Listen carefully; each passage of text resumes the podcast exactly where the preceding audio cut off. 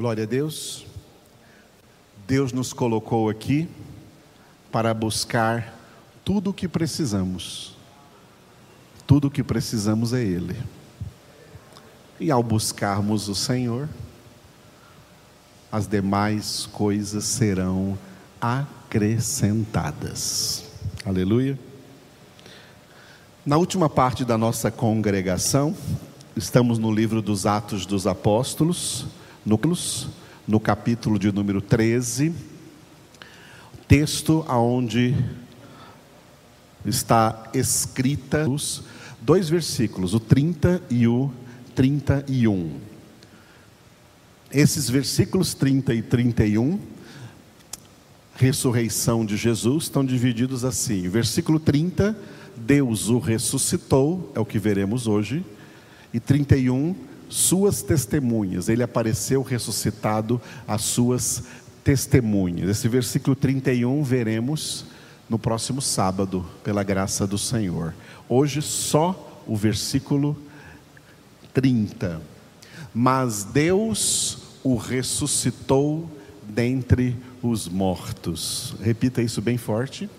Mas Deus o ressuscitou, na sua natureza humana, assentado à destra do trono do Pai, intercedendo por nós e de lá esperando a ordem do Pai para voltar e nos buscar. Esses quatro temas, encarnação, morte, ressurreição e glorificação, são centrais na pregação do Evangelho. Acerca da ressurreição, é muito importante que nós despertemos para a seguinte realidade: nós estamos acostumados a ouvir falar da ressurreição de Jesus desde as nossas mais tenra idades.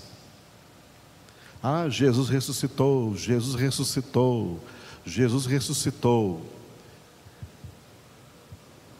E por causa desse costume, a gente entra naquilo, algo parecido que eu falei agora mesmo, numa normalidade, como se isso não fosse nada, como se isso não fosse importante.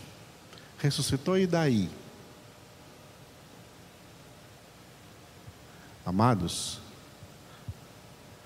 a ressurreição de Jesus faz do verdadeiro cristianismo bíblico a única verdadeira espiritualidade sobre a face da terra. Excluindo de verdadeira espiritualidade, da definição de verdadeira espiritualidade, qualquer espécie de religiosidade ou ritualismo religioso, porque esses ritualismos religiosos nada mais são do que culto à morte. E quando nós cultuamos Jesus Cristo vivo, para sempre, ressuscitado, nós cultuamos a vida. Jesus é a vida. Jesus disse: Eu sou o caminho e a verdade e a vida. Jesus disse: Eu sou a ressurreição e a vida. Jesus disse: Eu sou a luz da vida. Jesus disse: Eu sou o pão da vida.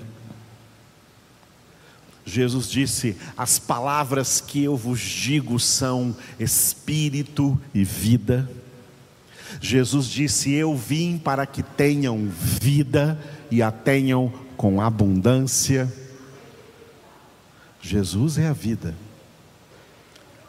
E dentre a humanidade, dentre a humanidade, humanidade presente hoje na Terra, mais ou menos 7 bilhões de seres humanos, fora os bilhões da humanidade passada, todos que já viveram e morreram aqui nessa terra, e de todos quantos ainda vão nascer, viver e morrer nessa terra, até agora, só um está ressuscitado: Jesus. Jesus é o único ressuscitado. Jesus é o único ressuscitado.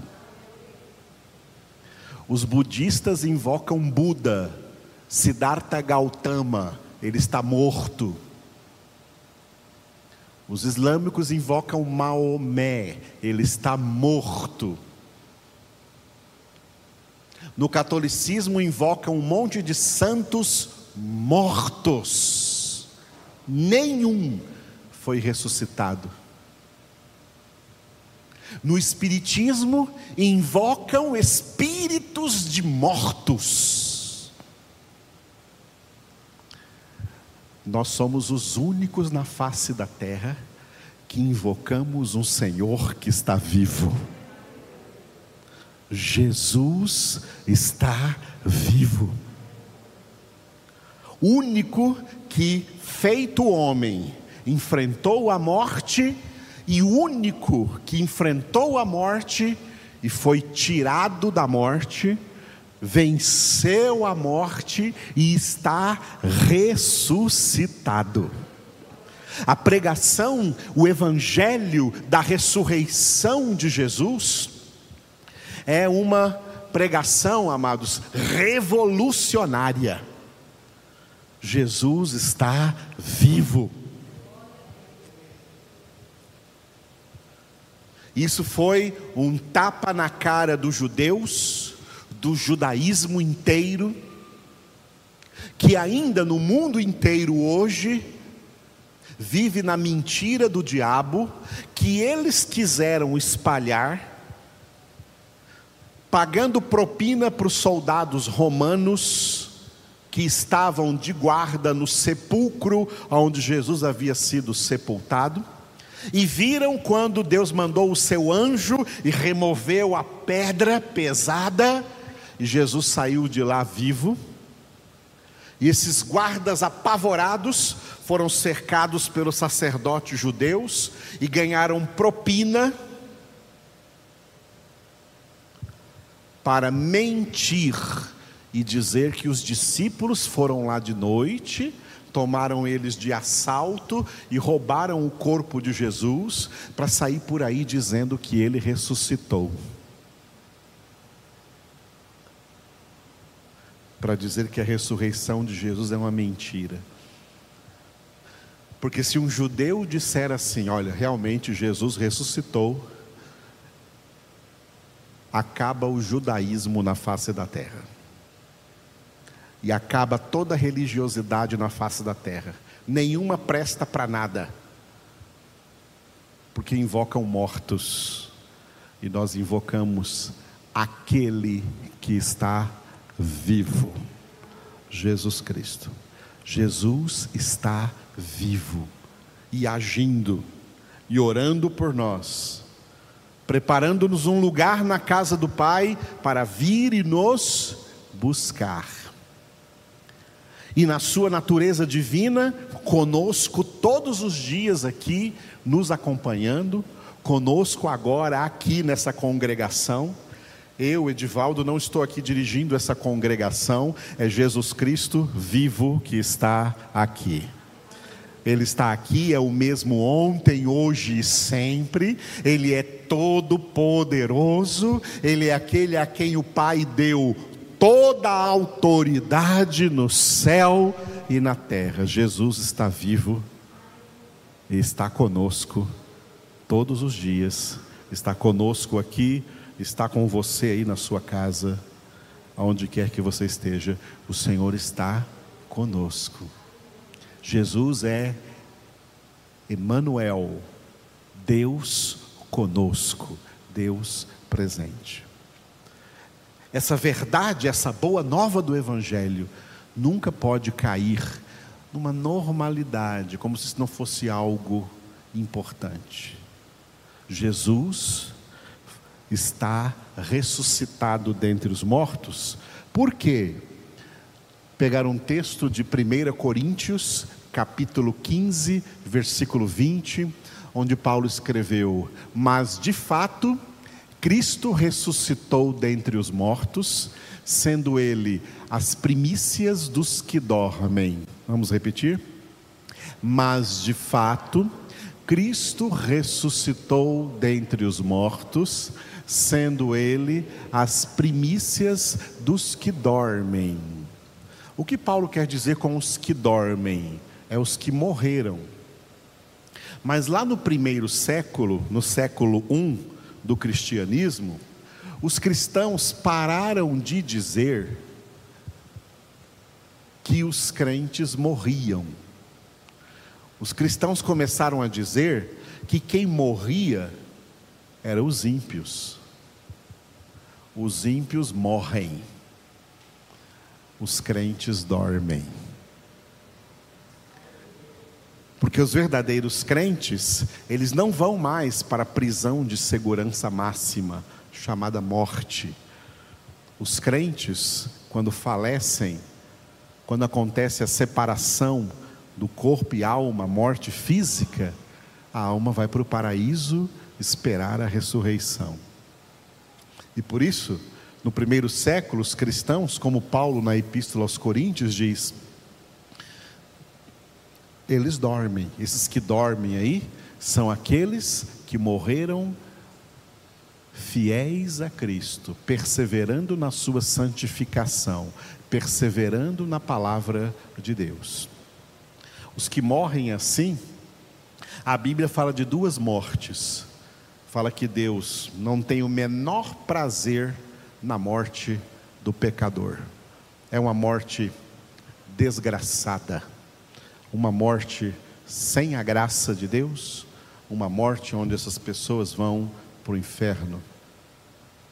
Mas a Bíblia diz que Deus se alegra e tem prazer na morte dos seus santos, na morte dos seus justos porque são pessoas que o Senhor vem colher dessa terra, porque são propriedade exclusiva dEle. E Ele deixa elas no paraíso, até que Jesus venha no seu retorno para levá-las para a glória. Por quê? Porque assim como Deus ressuscitou Jesus, a ressurreição de Jesus fez com que Jesus se tornasse primícias dos que dormem. O que significa primícias ali? O primeiro justo ressuscitado é Jesus. O mesmo poder que entrou no corpo de Jesus, que jazia na sepultura de José de Arimateia, uma, um túmulo emprestado, e Jesus foi ressuscitado dentre os mortos, isso vai acontecer, esse mesmo poder vai fazer com que a terra devolva os corpos de todos os santos e santas de Deus, filhos e filhas de Deus, que morreram perseverando na sua santificação e têm as suas almas no paraíso. A primeira coisa que Jesus vai fazer por ocasião da sua segunda vinda, é ressuscitar os seus santos, ressuscitar os seus eleitos. Eles vão ganhar seu corpo de volta, mas agora glorificado, e se encontrarão com Jesus sobre nuvens no céu. E de lá Jesus os levará não mais para o paraíso, mas para a casa do Pai porque o paraíso recebe almas sem corpo. A casa do Pai não entra lá no céu definitivamente, não entra nenhuma alma sem corpo. O único corpo humano agora lá no céu, na casa do Pai, é o corpo de Jesus.